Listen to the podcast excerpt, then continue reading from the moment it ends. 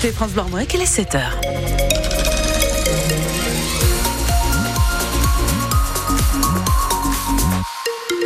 La météo, c'est du gris ce matin avec des températures comprises entre 5 et 9 degrés. Le journal Valentin Belleville, après 10 jours de manifestation, les agriculteurs bretons rentrent dans le rang. Un dernier coup de force hier à Rennes. Près de 500 agriculteurs avec plus de 200 tracteurs ont traversé le centre-ville et ont bloqué la rocade jusqu'en début de soirée. Au passage, les représentants des JA et de la FDSEA ont rencontré la présidente de Rennes Métropole, Nathalie Appéré, qui est venue, Éric Bouvet, ensuite euh, dans la rue s'adresser aux agriculteurs directement. Des agriculteurs qui, à l'image d'Adrien Hardy, éleveur de porc à Bréal sous Montfort, reprochent à la métropole de les diviser. On est là pour défendre une agriculture pour tous et ça c'est important. Il faut de l'agriculture conventionnelle, il faut de l'agriculture bio, il faut de l'agriculture raisonnée, mais il faut toutes les agricultures et on ne veut pas être divisé entre agriculteurs. Mais on ne peut pas stigmatiser l'agriculture conventionnelle en permanence. Mais ce n'est pas ce que fait la métropole, assure sa présidente Nathalie Appéré. 55% de notre surface qui est de la SAU. De la surface agricole utile. Avec euh, y compris un certain nombre de propriétés métropolitaines pour lesquelles on assume que quand on est bailleur, euh, eh bien, on favorise l'installation d'agriculteurs bio. C'est vrai. Mais le bio, ce n'est pas la solution, selon Sébastien Baudin, éleveur à Arbrissel. Moi, je veux bien qu'on va euh, sans produits phyto. Mais alors, on ferme toutes les pharmacies, quoi. Parce que c'est ça, en fait. On est de la, sur de la chimie. Hein. Et puis, euh, moi, je veux bien.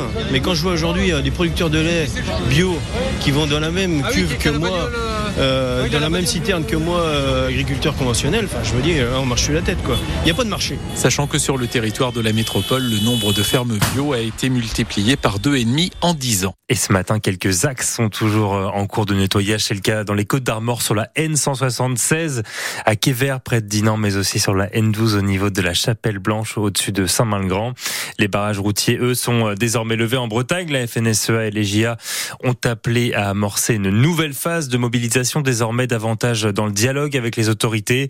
Hier, lors de sa troisième prise de parole en moins d'une semaine, le Premier ministre a finalement trouvé les mots pour calmer la grogne des agriculteurs. Dans une nouvelle série d'annonces, Gabriel Attal a promis le renforcement de la loi Egalim qui protège la rémunération des agriculteurs, une dérogation aux règles sur les prairies ou encore la suspension du plan visant à réduire l'usage des pesticides, mesure largement dénoncée depuis hier par les ONG environnementales. Mais ces annonces ont eu l'effet escompté, les blocages sont levés, Paul Barcelone, et cela résonne comme une victoire politique désormais pour Gabriel Attal.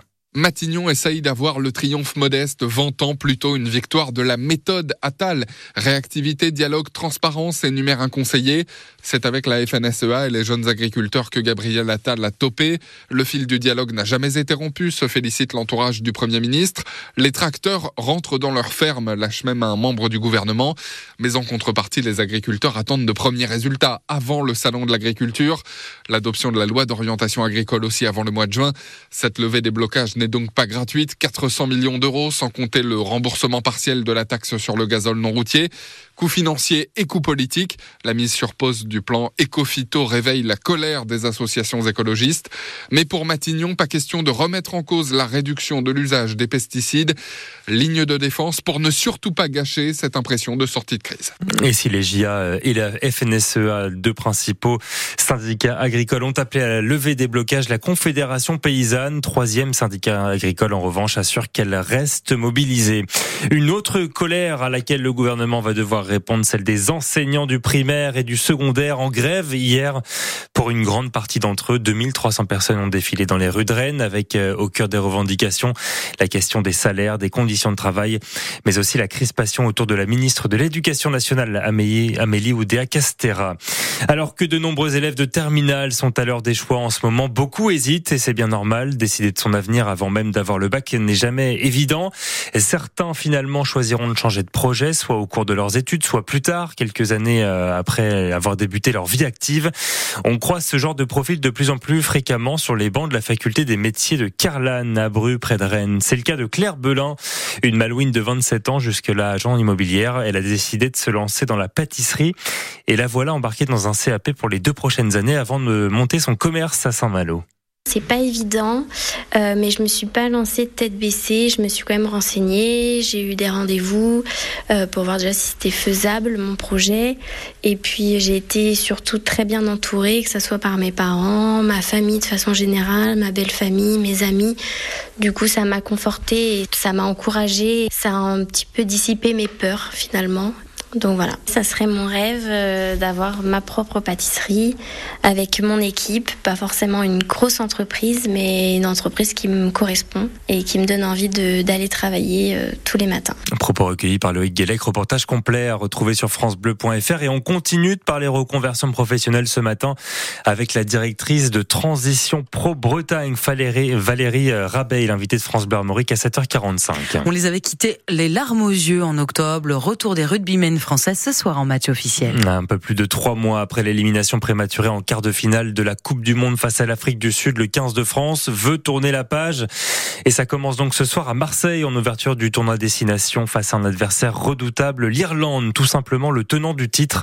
Ce soir, les Bleus vont donc tout faire pour montrer qu'ils savent rebondir. Montrer également, Vincent Pellegrini, que chacun a su évacuer le traumatisme de cette cruelle élimination en Coupe du Monde.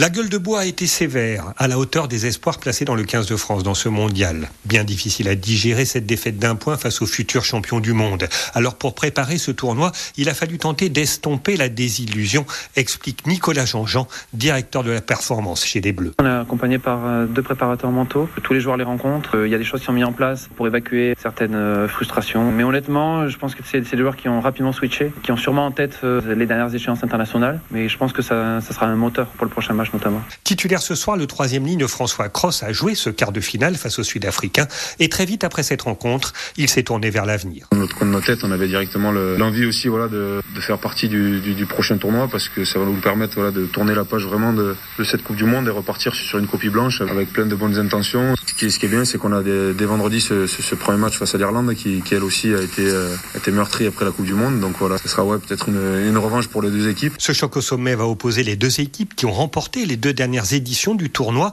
avec un grand chelem à la clé. Les Français il y a deux ans les Irlandais l'an dernier. France-Irlande au Vélodrome, euh, coup d'envoi à 21h. Match à vivre en direct en intégralité sur France Bleu Armorique. Et puis Valentin Plan n'en a pas dormi de la nuit. Ce coup de tonnerre qui frappe le monde de la Formule 1. Le Britannique Lewis Hamilton conduira une Ferrari en 2025. Le septuple champion du monde euh, rejoint l'écurie Ferrari dans un an après 12 saisons passées chez Mercedes.